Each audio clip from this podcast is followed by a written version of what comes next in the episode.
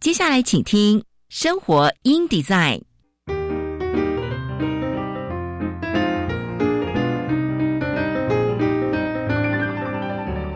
美好早晨，来一段爱智之旅吧。漫步在社会的街角，开启我们与自己的对话。穿梭在文化的回廊。重拾我们与土地的羁绊，生活 in design 为理想生活提案，设计所有幸福的可能。周一到周五早上九点到十点，我是佳妮，欢迎收听生活 in design。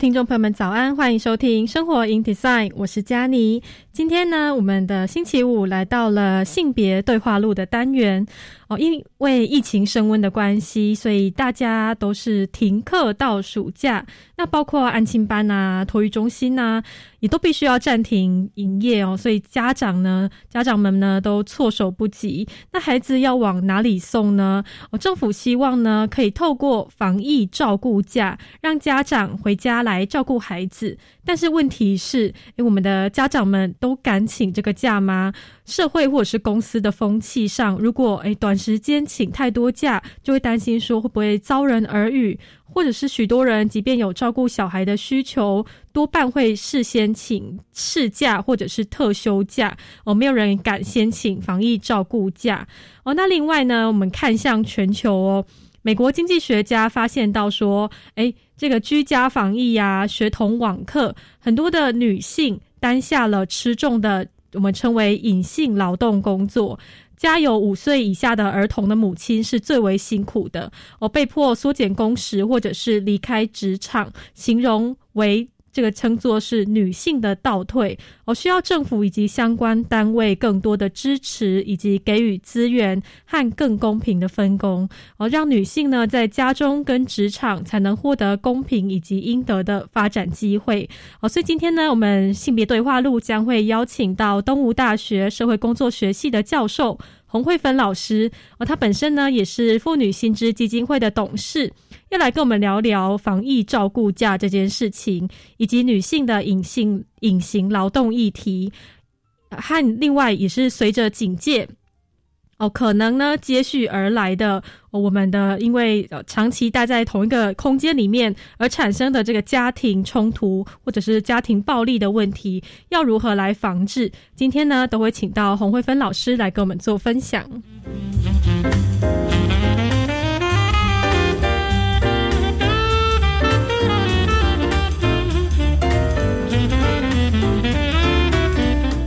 跟各位分享一下我们今天天气情况哦。今天因为也是一样西南风持续的影响，苗栗以南天气比较不稳定，哦，不定时会有短暂阵雨或雷雨的几率。南部地区的降为降雨范围比较广，中部以及苗栗地区是局部的降雨哦。那清晨上午的降雨主要在中南部沿海以及平原，中午之后会转到内陆跟山区哦。清晨到上午雨势比较大。那至于北部跟东半部是多云到晴哦，以晴天为主。午后东北部、东部地区及北部山区会有零星的短暂阵雨。温度的方面呢，我们中南部高温是二十三到二十呃三十二到三十四度左右哦。那北半北部跟东半部的高温会比较炎热，高温 来到三十四度以上，也会有局部三十六度以上的高温。大台北盆地呢，可以来到三十七度左右。花莲也有三十八度以上的高温的几率哦，所以大家要特别注意我们的防晒以及补充水分。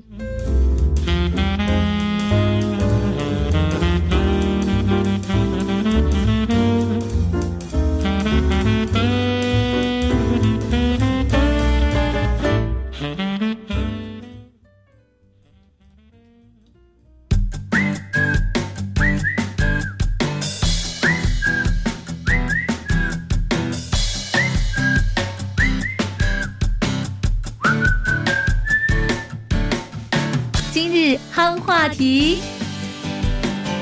今天的夯话题呢，跟大家分享妇女薪资基金会的一篇文章。新冠肺炎疫情比较严重哦，所以我们的停课不停学，一直到暑假。那有孩子的家庭呢，就会为了要挤出哦应对措施，非常的哦辛苦，哀鸿遍野哦。没有后援的双薪家庭的父母啊，有些夫妻会轮流请防疫照顾假哦，要再请的话，主管的脸色就会开始很难看哦，甚至明言说：“哎，公司不是慈善机构。”那有些人遇到公司不肯给假，也不欢迎带孩子上班，哦，只好请国中的孩子照顾小学的弟妹。自营业者的家长呢，则是大多选择把小孩带到店里，哦，小心帮孩子布置一个写作业、玩游戏的隔离区，哦，不能离开，也不能接触到他人，哦，毕竟不出门上班的话就没有收入。哦，当政府宣布全国三级警戒延长、拉长停课天数，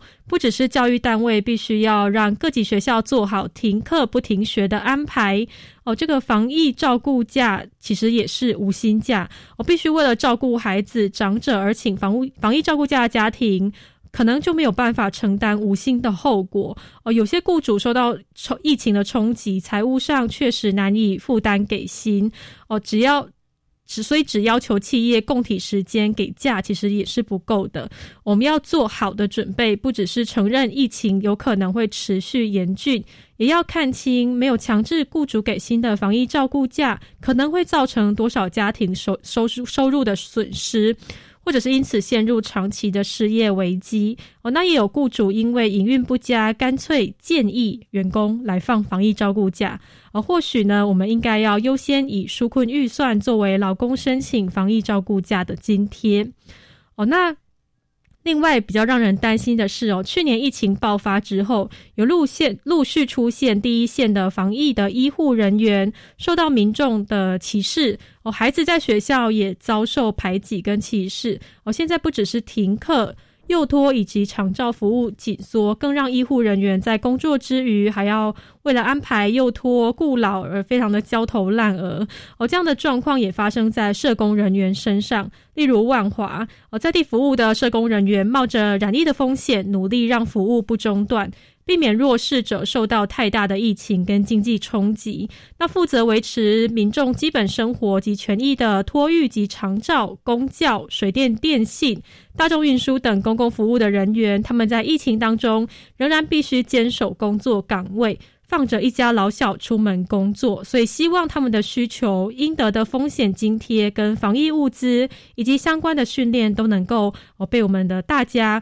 哦，被政府看到，毕竟呢，就是我们要一起哦，有有一场有一条这个要走好长一段时间的这个防疫之路哦。那今天呢，我们的汉话提到这边，我们先来休息一下，听这一首苏芮的奉献哦，感谢这个辛苦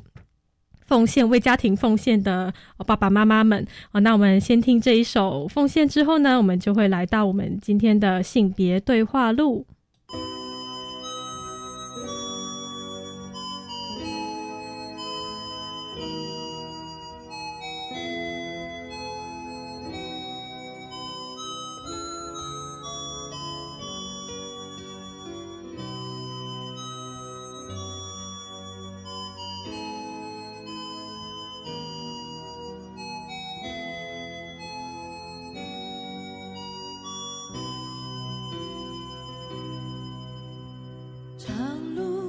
献给远方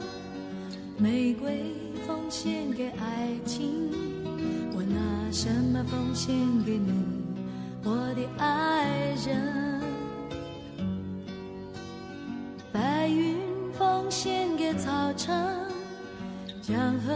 奉献给海洋我拿什么奉献给你我的朋友。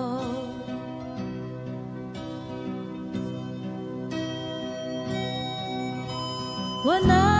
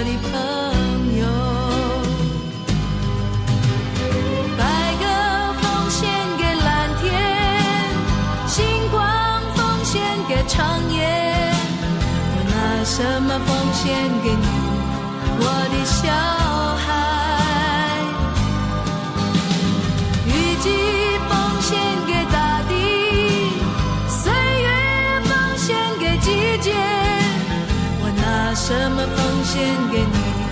我的爹娘？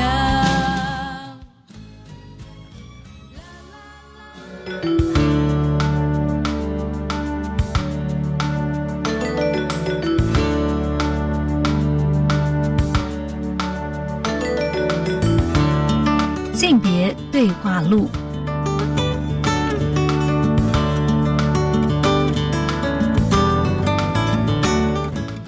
回到生活 in design 性别对话录。今天呢，我们要来聊一聊关于防疫照顾假哦，以及女性的劳动议题这件事情哦。今天呢，我们邀请到的是东吴大学社会工作学系的教授洪慧芬老师哦，她本身呢也是妇女新知基金会的董事，要来跟我们分享关于防疫照顾假我们关心的议题哦，以及呢，因为在家庭这个居家办公和带小孩所产生的女性的隐性劳动议题，还有随着警戒也可能接踵而来的家庭冲突以及暴力的问题，要如何来防治？今天呢，都会邀请到洪老师来为我们做分享。那我们先请洪老师来跟我们打招呼。老师您好，老师有听到我们的声音吗？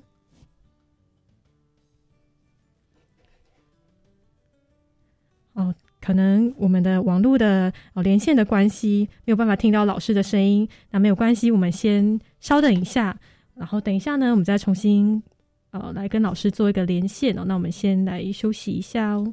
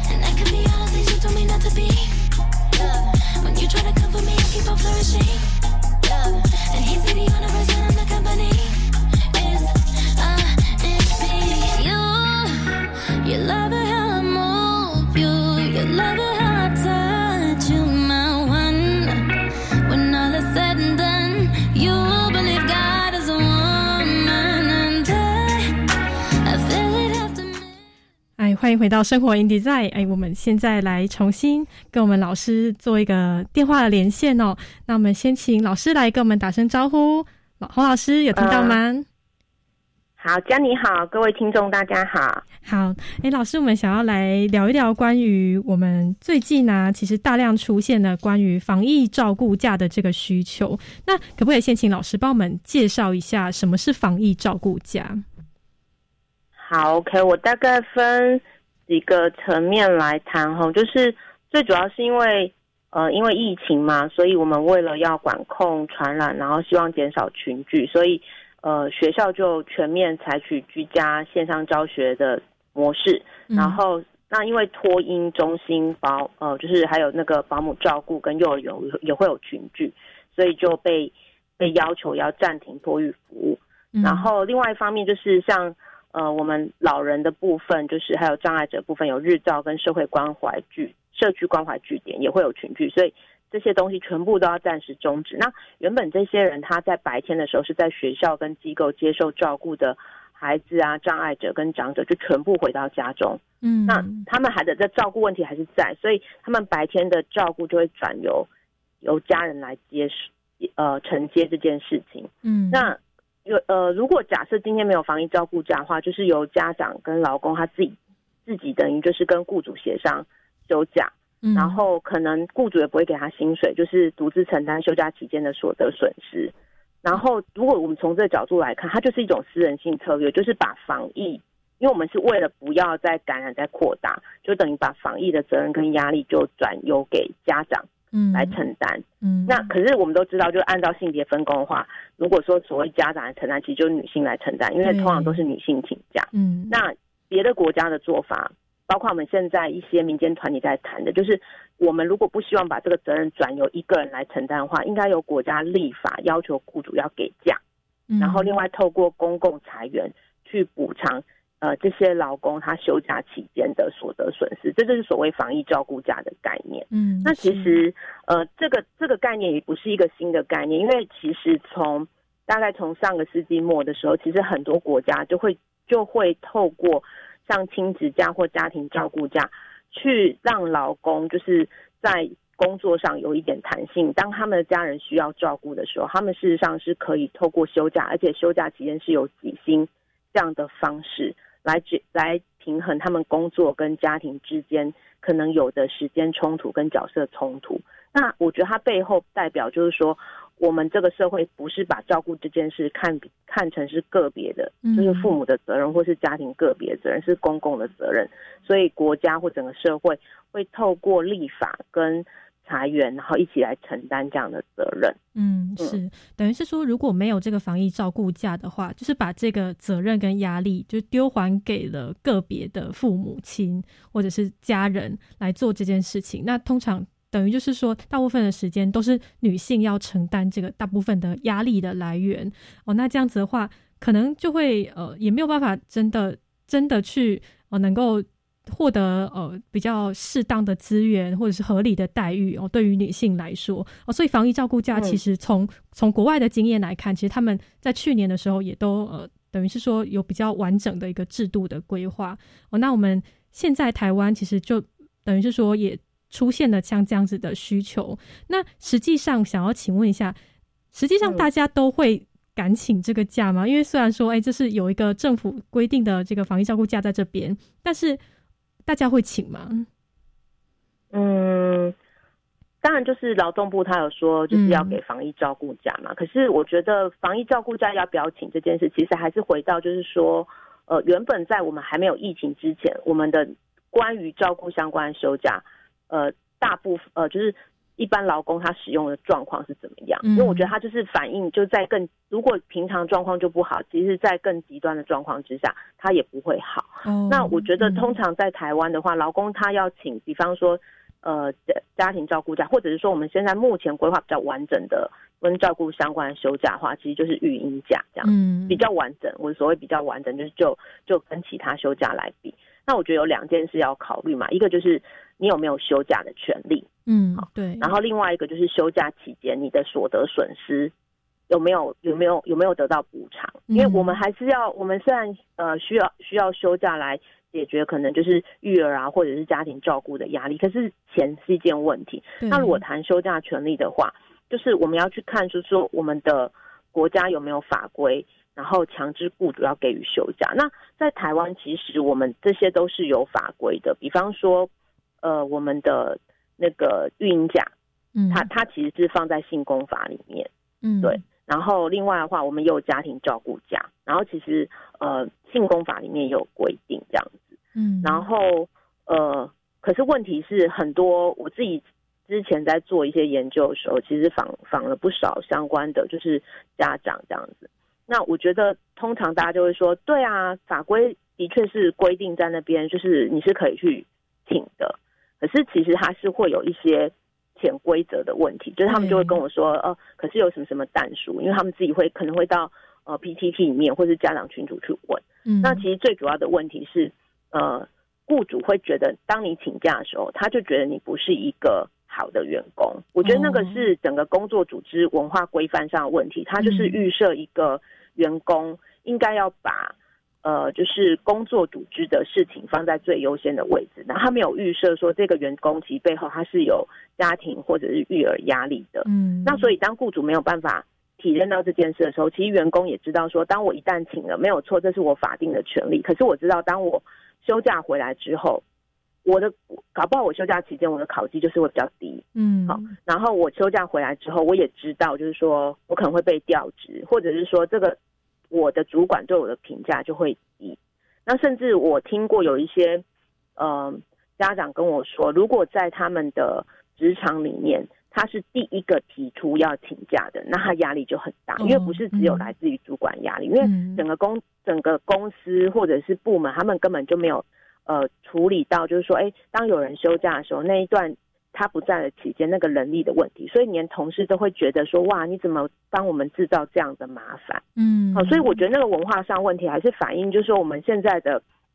劳动市场，它在雇佣人力的时候，其实它都是非常紧绷的，也就是一个人就是一个坑，嗯他没有想到这一个劳工他可能会需要会生病，嗯呃，会怀孕，或者他可能会因为家人需要照顾，临时要请假，所以当有一个人不在的时候，全部人的工作量负荷就很大。嗯那如果这一个人他觉得他自己可能未来不会有育儿压力的时候，他就会把这个怒气或者是会觉得。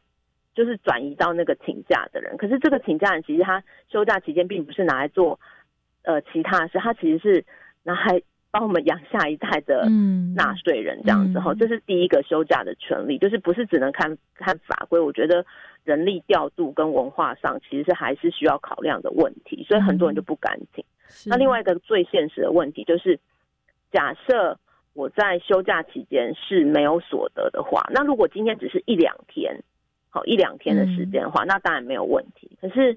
嗯，像像以这一次的疫情，其实我们都没有想到，最后我们是到六月二二十八号，是将近一个月的时间，快要嗯快要一个月的时间。那你休假期间，我雇主给你休假啊，可是我是不给你薪水的。我觉得我已经对你很好了哦，但是你知道那那那那三周的时间是没有所得，对一个双薪然后有很高度育儿压力的家庭来说，那其实是一个非常大的经济压力。是对对哦，所以所以我觉得很多人不敢请，很大的问题大概都是这两个部分，就是嗯到底实质上雇主希不希望我请假，另外一个是这个休假期间的所得损失问题。嗯，嗯是哦，所以这个整个社会的。呃或者是整个企业它的文化跟风气哦，影响到了家长可能会不敢请假哦，或者是真的比较现实的考量哦，关于知薪的部分哦，可能请假的过程当中没有薪水的话，哎，确实没有办法负担这个经济哦，这个需要照顾小孩或者是照顾我们家里的长辈啊哦等等的这些人的经济的来源的问题。哦，所以呢，今天哦我们的性别对话录我们先到这边先休息一下哦，等一下呢，我们继续邀请到洪慧芬老师跟我们分享更多说，哎，那这样子的话，我们到底该怎么样的来解决这个问题哦，以及关于更多的哎女性在整个现在的这个疫情当中的这些隐形劳动。隐形工作、隐形劳动的问题，我们都会再继续的来请洪老师为我们做分享。那我们先休息一下哦。好，行政院表示，近来疫情缓坡下降，但仍然不能松懈。除了要持续盘点病床、疫苗等医疗物资，还要持续找出确诊者，防堵病毒。苏贞昌院长也指示，为了提高效能和整体的防护力，除了双北等热区加权配送疫苗外，也要实时检讨精进施打的流程。为了防范疫情期间不孝分子恶意丢弃废弃物，行政院将指示相关单位积极查处，并从速从重处罚。以上内容由行政院提供。想在空中学说简单易懂的马来语，但总是觉得时机不对，擦身而过吗？错过了却想马上学、马上说马来语的听众朋友们，大家有福喽！国立教育广播电台将于六月二十一日开始，每周一到周五早上七点二十分，让大家跟着郑然老师一起马上学、马上说简单易懂的马来语，记得别错过这个好机会喽！老师可以使用多元教学平台培养学生自主学习的能力，而科技及智慧化的工具往往能产生最好的学习动机。没错，透过英才网平台，让学生先进行诊断，针对每个孩子的弱点，再提供最适合的题目与教学引导，发现学生成绩真的进步了不少哦，很棒哦！运用英才网改善学生学习，的确有显著的成效。以上广告由教育部提供。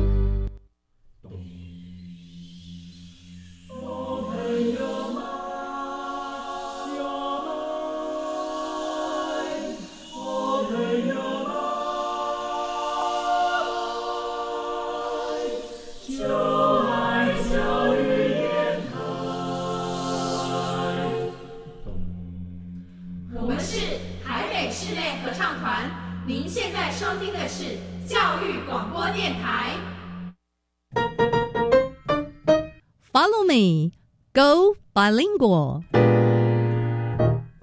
双语教学花露米。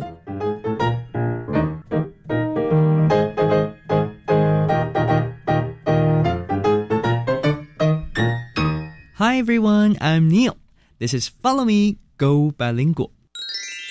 Planning to become a bilingual nation, our country tries to instill English into our daily lives, including the radio shows. And today, we're going to learn some new words from the news report. 欢迎来到双语教学花露米节目。今天我们将听英古新闻学英文。现代社会中诈骗猖獗，不过接下来要分享的这个诈骗新闻更是令人十分惊讶，因为这次诈骗钱财的对象竟然是自己的亲生父母。Fake student gets prison for tricking parents out of money。假学生因诈骗父母入狱。A man from Taiwan has been sent to prison for 10 months after tricking his parents into giving him money by telling them that he was a top student at several universities. The parents of the 35 year old, whose surname is Guo, said he got the money from them between 2007 and 2013. Guo told his parents that he needed the money to pay for his studies, living costs, and research projects. Guo started studying at a private technology college in 2004, but in 2007, he told his parents that he had moved to National Taiwan University to continue his studies and began asking them for money. Then, in 2009, he said he needed to move to the US and Canada for his studies. But in 2017, the man's parents found out that their son had never been a student at NTU and that certificates and documents he had used to ask them for money were fake. In court, they said that he had received more than $350,000 from them. However, the court found him guilty of stealing only about $6,000 from them and for forging an NTU student card. Guo admitted that he had made a fake student card to show to his parents, but argued that the money he got from them was not stolen because he had worked for them as a child without being paid. 三十五岁郭姓男子谎称自己是数所大学的顶尖学生，以此作为借口向父母骗取金钱。 男子父母表示，儿子在二零零七年到二零一三年间从他们那里获取金钱。郭南告诉父母，他需要金钱来支付他从私立科大转学到台大就读的学费，以及赴美国、加拿大读书的金钱。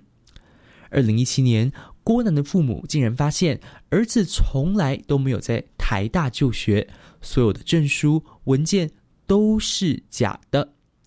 最后，法院仅认定他偷窃父母美金六千元以及伪造台大学生证的罪行，最后判这名男子十个月的刑期。And now let's learn some related vocabulary. Trick, trick, to make someone believe something untrue. 哄骗. For example, he tricked my wife and stole her purse. 他欺骗了我的妻子，并偷了她的钱包。Fake, fake, not real or genuine. 假的。For example, this jacket is made of fake fur. 这件夹克是由假毛皮所制成的。Forge, forge, to make an illegal or fake copy of something. 伪造。 For example, he forged his wife's signature on the document. 他在文件上伪造他太太的签名。Now, let's review the three words we learned today. Trick, trick, 哄骗。Fake, fake, 假的。Forge, forge, 伪造。That's it for Follow Me, Go Bilingual. I'm Neil. See you next time.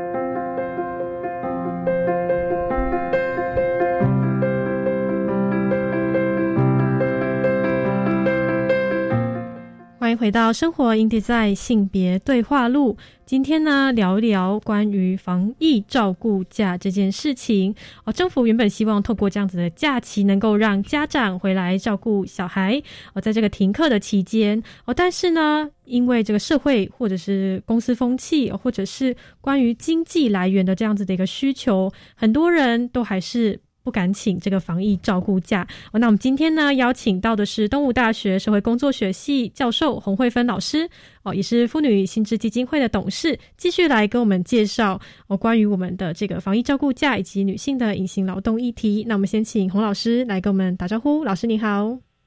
大家好。啊，老师，我们刚刚已经聊到说关于诶不敢请这个假的原因，那也有提到说，其实这个假是雇主可以不用给薪水的，是吗？对他没有，他没有强制雇主要给薪水。那当然，我们也认为就是比较合理的做法，不是由雇主直接执行啦，应该是国家要有一个呃编编一个预算，就是透过公共裁员的方式来解决那个所得损失的问题。嗯，对，是比较长久合理的做法，应该是这样。嗯，对，因为也不确定说像这样子的疫情会持续到多长的时间哦。这样子的话，如果雇主本身哦他的这个营运的状况，他也没有办法确定说他能够负担得起的话，其实应该还是政府要有一个比较完善的制度或者是一个配套措施，才能够来帮助我们嗯。同时，也可以让家长安心的请防疫照顾假哦。那也可以。哦，来这个我们的雇主也可以也保持他们的这个营运的状况、营运的水准。哦，那另外想要请问一下洪老师哦，关于现在啊，我们在全球其实因为居家防疫的关系，是不是也产生了非常多的隐形的工作？所以各国会有出现像是我们的，因为刚刚有讲到说，嗯，防疫照顾假通常都会是女性。来请这个假，或者是由女性来做这些隐形的工作，会有出现女性倒退的这样子一个社会现象吗？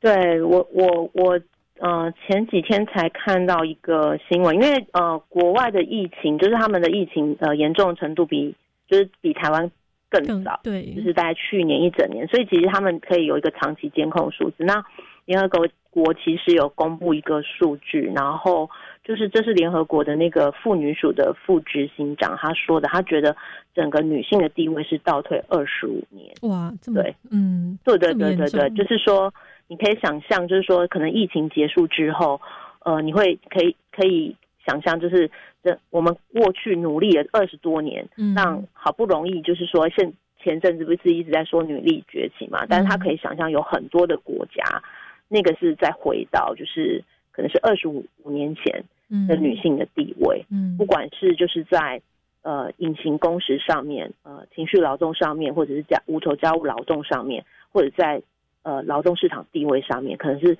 倒退的。而且这里面就是说，越弱势的人可能是就是他越弱，因为女性她不是只有女性这个身份，她可能还有族群的身份或是障碍的身份。嗯哦这一类的，他们的倒退的程度可能是更高的。那我自己有稍微去搜寻一下相关的数据哈，那比较多是国外，因为我们台湾才还不到一个月，那我那个数据的监控可能是要更久。那我就看到就是像哈佛商业评论有一个报道，嗯，他就说其实很多女性，因为他们已经一一一年多都这样，那直到最近才开始有要要讨论解封问题嘛。嗯其实有非常多是专业女性，她是可以透过远距工作，呃，让保有她的工作，可是。因为全部人都在家，所以她觉得那个远距工作让她更疲于奔命，然后所以，呃，他们的就是美国就有做一个就是不是那么正式的调查，那发现美国公司里头就有很两百万的女性已经打算就是说，他们觉得他们不想再在这么辛苦的工作，就干脆离开劳动市场这样子。哦，是，对，然后这里面其实那个呃，在美国如果是少数族裔的女性，事实上是更惨。那我看到是一个针对那个就是亚亚裔的那个报纸，他们就做一个调查，就发现他们读者里面百有百分之三十的亚裔女性决定要辞掉工作，这样嗯，是对。哦，所以其实从国外的数据来看的话，确实是哦，成出现了很严重的像这样子的一个问题。所以是因为呃，是因为什么原因呢？就是为什么经过这次的疫情，就会让女性的这些哦原本的这些哦社会地位啊，或者是哦我们的女权等等的，都会出现倒退的现象？就真正的原因是什么原因？嗯，我我觉得可以先，我觉得首首先是就那个疫情本身它的冲击，是然后我觉得冲击可以看到一些事情。那我先来讲，就是说以防疫照顾价来讲，就是假设我们今天政府真的就是做到有一些国家那样，就是说啊，我觉得我要求雇主一定要给假，嗯，然后所得损失的这件事也有公共裁员来做指引。可是有一个很现实的问题是，那谁来请？哦，那可是因为我们目前呃台湾的那个女性的薪资大概就是一直都是这个数字，大概就是八乘六，就是平均整体来看，就是我们我们是男性的八乘六这样。嗯，那你如果从机会成本来看的话，如果我们要做协商的话，哈，如果是没有薪哈的话，这铁定一定是女性请嘛，因为你的损失对我们整个家庭的经济损失是比较少。嗯那就算是有给薪的话，也不也不可能那个给薪是给到百分之百，它一定有有会有一个天花板。那以台湾运营价来说的话，我们的天花板就是四万五千八百块，那主科工程师一定不会请嘛，嗯，那所以又是女性请啊这样子。嗯然后另外的话就是说，好，假设今天呃我的公司因为疫情的关系，就是呃我用远距工作的方式，那我们就会发现就是呃其实我自己现在就有这种感受，就是大量的人他全部都要采取居家工作跟学习的状态的时候，你。你如果你的性别分工还是由女人来担的时候，你就会发现原本可以外包出去有，或者是说在当他们白天是在别的地方被照顾的时候，那些家务劳动跟情绪劳动就是全部都回到女性身上。就是以最现实的来说的话，我过去可能只要准备晚餐，可是我现在是三餐，然后包括为了防疫，其实我去采买的时间跟精神成本也变得非常高。那我每次出去买菜的时候，其实我都超焦虑的。嗯，然后另外的话，就是前阵子大家不是在说，哦，现在线上学习到底学生有没有开始学，到底有没有在听？嗯，那当然，大家讨论线上学习成效这件事是好的，可是其实大家就会把这个责任说，哦，那线上学习的成效，其实家长扮演很重要的责任，家长陪伴跟监督很关键嘛。嗯，那如果在现在性别又不分工的情况之下，我们大家也可以猜想，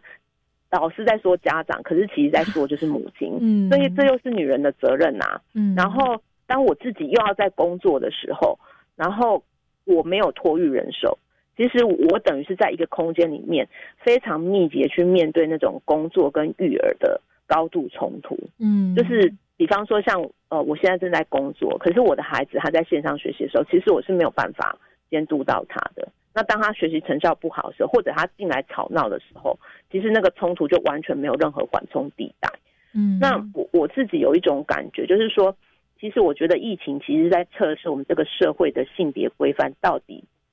松动到什么样的程度，嗯有没有松动，松动到什么样的程度？那我觉得它就其实像一个照妖镜一样，其实，在我们疫情前本来就非常的。就是性别不平等本来就存在，嗯而在疫情这么紧迫情况之下，其实，呃，男人的角色，男人养家角色只会更巩固了。嗯，然后那那那倒霉就是女人，她就是只好默默承担，嗯除非他他他想要吵嘛，嗯那如果不想吵的时候，他就只好就是挨过去。嗯，那很多人就是会身心崩溃。我我觉得我们现在是三周，可是如果你你把时间拉到一年半之后，我觉得很多人就觉得说，那算了，我干嘛这么辛苦？我干脆就退出劳动市场就好。嗯，是哦，所以诶，确实这个背后它其实反映的是长期以来可能我们没有特别去重视，没有被特别去看见的这个隐形的这样子社性别不平等的问题，在疫情期间，等于是就像老师刚刚说，它就像照妖镜一样，这些问题都非常明显的凸显了出来，我，被这个疫情的关系而被凸显出来。其实第一个最重要的，刚刚老师说薪资不平等这件事情，哦，就会造成说，来谁要请这个假，最后大部分都还是是由女性来负担这件事情，哦，或甚至是。最后，女性可能就会选择说要退出劳动市场哦。那这样子的话，其实就造成的这个性别不平等的呃困境可能会更加的严峻哦。那另外，老师有提到关于性别分工这件事情哦。如果性别分工这件事情还是依然是女性负担了大部分的家务劳动、情绪劳动，或者是她要同时工作又要同时育儿等等的，其实她负担了非常多的工作，而且这些工作都是可能是无心的，或者是被低估价值的这些工作哦。那我相信真的是，如果时间一拉长了，一定是身心俱疲。嗯，是哦。那想要请问一下，所以其实，在疫情之前，台湾的女性她们在家庭跟职场当中就已经从事了这样子非常多无偿跟被低估价值的工作，是吗？对，没错，嗯就是。嗯，因为我觉得比较能够类比的数据，因为我们现在没有办法去统计那个防疫照顾家的数据，大家都是呃，比方说有人去申诉，然后回报出来，可是他比较没有办法估。那如果以那个劳动部每每年公告，就是说，哎，多少人请育婴留停嘛，那是最能够估的。其实我们台湾那个育婴留停申请的比例，女性就已经占快九成了，哦，就就是八八十八左右。女性，嗯，对对对对对。对，所以我觉得防防疫照顾假应该也是类似的状况。嗯，是。对，那呃，关于这样子防疫在家照顾孩子这种防疫照顾假，其他国家的政府有没有给予女性有多一些的保障，或是有采取什么样的措施来解决这样子的问题呢？呃，我们新知是有对各国的状况就是做做一些整理哈、嗯那呃。因为我们不要比北欧欧洲国家，我们就以拿拿拿美国来说，嗯因为美国它本来就不是一个就是福利公共化程度比较高的国家，我们拿嗯。不要拿那么高的标准。那以美国的经验来说的话，其实他们是有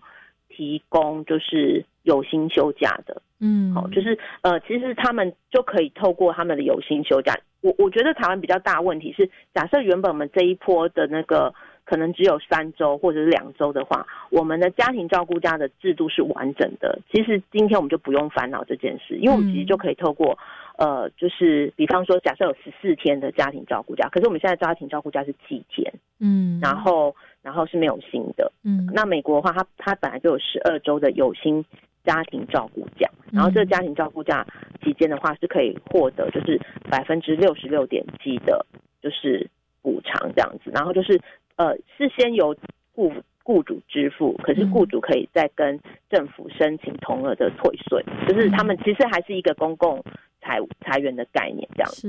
对，然后他们还会另外再发，因为这一波疫情其实有经济的问题，所以他们一样也有纾困，这样经济纾困的、的那个提供。嗯，对是哦，所以这样子从国外的经验来看，确实是，诶，政府也可以思考说，诶，怎么样来透过制度或者是透过纾困的方式，哦，给予更多的女性的支持，或是家庭的支持。哦，那另外，我们还有一个议题也想要请洪老师来跟我们分享，就是呢，诶、全球从全球的疫情来看，因为长期大家家庭哦密集的相处，那家庭暴力的问题有增加吗？嗯嗯，有啊，真的有增加，嗯。就是这个是呃去年国外蛮蛮热门的新闻的。是。然后我我有查查一下，其实我们台湾已经有了哦相关的数据，嗯。对，就是因为卫福部其实它每年它都会，因为它有通报系统，所以其实他通过那个通报就可以监控我们的那个，因为呃通报不能算盛行率啦，因为它还是会有所谓黑数这件事情。可是如果当通报增加的时候，就表示说其实那个状况是更严重的。那卫福部的话，它就是今年一到六月，它有做一个全台家暴通报案件的统计，嗯。然后就发现今年的案件是六万八千九百五十五件，嗯。比去年同期，就是我们只能用同期来比，因为、嗯因为比方说暑假的时候一定是更高峰，哦是。对，所以它是一到六月，然后就是比去年同期是六万三千零九十五件，增加了百分之九点三。嗯对是，所以我们其实是，其实呃，因为国外已经先发生，所以其实我们的家访体系其实是有在重视这件事的。嗯那我自己觉得就是说，我我前几天就是出门的时候，就是去买东西的时候，我有看到我们的社区有一个标语，他就说“疫情宅在家，在家更温暖”。那其实我觉得这句话，它就是反映我们这个社会就是对于家庭是无情世界避风港的一个迷思。可是其实从呃，我们自己是社工系的老师，那我们有非常多的同事或者是学生，他们是在家访体系工作。其实你如果从家庭暴力案件的状况来看的话，家并没有像我们想象的那么的温暖。就是那那一句话，其实他、他没有看到一件事情，就是我觉得在疫情里面，呃，因为经济压力增加，然后你居家，你居家你本来可以把那个呃工作跟育儿的那个压力先透过呃托育这件事情去缓解，可是这现在没有可能，所以。嗯当你的经济压力增加，然后你工作要处理照顾小孩时，其实你会让你的那个家庭内部的关系的冲突是更白热化的。嗯对。然后另外一个，我觉得是原本关系就不好的，就是本来他可能就是有家暴问题的，不管是精神虐待或者是呃肢体虐待，那本来他们的关系还可以，就是还还继续在，其实是因为那个家庭。暴力的受害者，他觉得说啊，我我现在可能还在思考我下一个阶段要怎么样，可是至少在停疫情之前，我可以透过白天工作的时间去逃避那个暴力的威胁。嗯。只是居家工作其实让这样的可能性是完全不见，就是两个其实每天都是就是暴力相向的人，嗯。就是就是永远就是在一个很小很小的空间里面。嗯然后另外，我觉得一个可以在思考，就是说，因为我们现在很多的那个暴力形态，其实都伴随所谓的那个呃社交孤立，就是不让这个人跟别人联络。哦那嗯因为对，那他其实他会对那个受害者造成很大的身心伤害。那有时候那个无助感就是从这个来。那我们现在的我们现在防疫事实上就是社交距离嘛，所以其实它只会让那个受害者被孤立的状况更严重。嗯然后另外一个我觉得更让人家觉得难过是说，其实我们这一次的家访体系是没有停的。因为我们看到国外的经验，所以我们知道说庇护庇护所不能关，然后呃社工还是要继续，因为否则会更惨。可是你知道，就是说因为有社交距离，那你要做访视的时候，其实会让那个就是社工进去那个做家庭访视，或者是呃呃提供一些服务，其他的阻力是更高的。嗯，所以我我我我我我我觉我我真的觉得就是说，不管在经济上或者是在暴力上，你都可以看到，其实疫情就是一个照妖镜，它就是让我们疫情前更本来就已经很紧绷的关系，透过这个照妖镜，就是变得更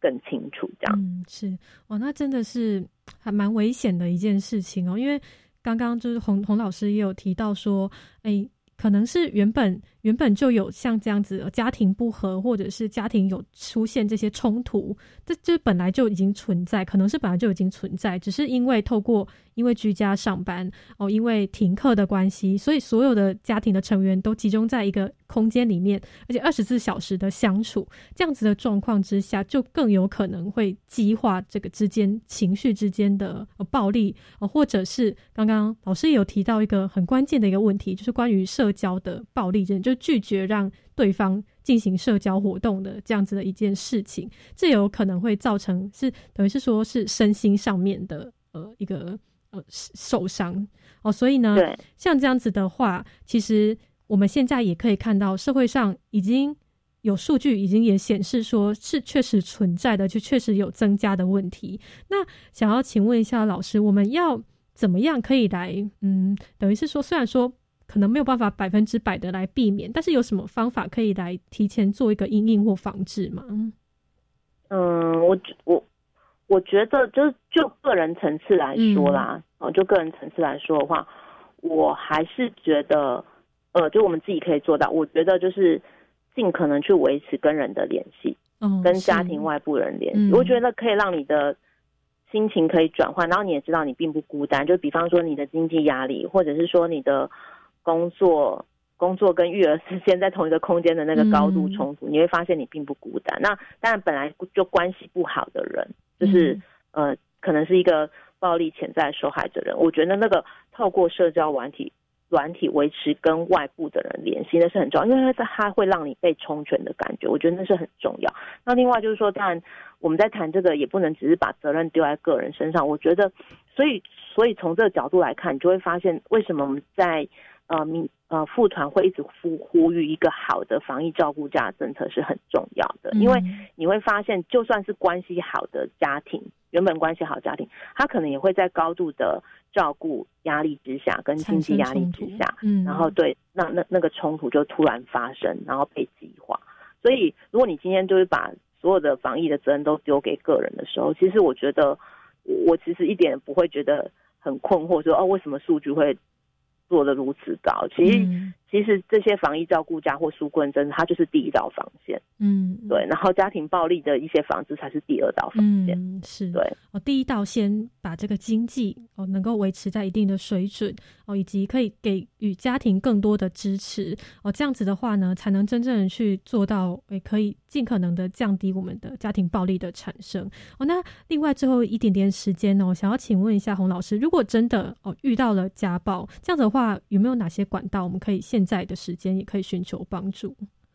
嗯，我们的一三专线其实都没有都没有停，嗯，对。然后我们的社工还是继续在为大家就是提供服务。嗯，那只是说那个阻力真的变。高，可是我自己我自己还蛮感动的，因为我在脸书上看到很多伙伴，我觉得他们还是坚持在岗位上。比方说，呃，他们就会做好防护，然后会尽尽可能，所以其实没有因为没有因为家庭暴力这些管道就关掉了，还是继续在。而且我们真的有汲取就是国外的经验，呃。这些现在的家访体系的社工其实是有更高度的意识理解理解这件事情，对，所以大家不要因为说哦，那是不是就不能打一一三？还是可以打一一三的，嗯对，所所有之前的管道都是开放的。嗯，是哦，真的是很棒，你就是谢谢这些社工师哦，愿意在这个时间还能够来继续为大家服务哦，真的是希望说。家庭暴力这件事情都不要发生，但是真的遇到了这样子的情况之下的话，还是希望说大家都可以来寻求一个协助啊，然后呢，或者是呃能够自己找出一个方法哦，能够。也获得政府的支持，获得这个社会上的支持，然后呢，可以来避免说因为疫情的关系，哦，让自己的身心都产生了状况，身心产生了问题，这样子的话真的是得不偿失哦。所以今天呢，真的是非常的谢谢我们的洪慧芬老师来跟我们做关于这一次防疫照顾假以及女性的哦这些隐形劳动相关的议题，都跟我们来做一个分享。谢谢老师，谢谢佳妮，也谢谢大家，老师拜拜，好，拜拜。我们生活里在性别对话录到这边就告个段落，感谢各位听众朋友们的收听，我是佳妮，我们明天见喽，拜拜。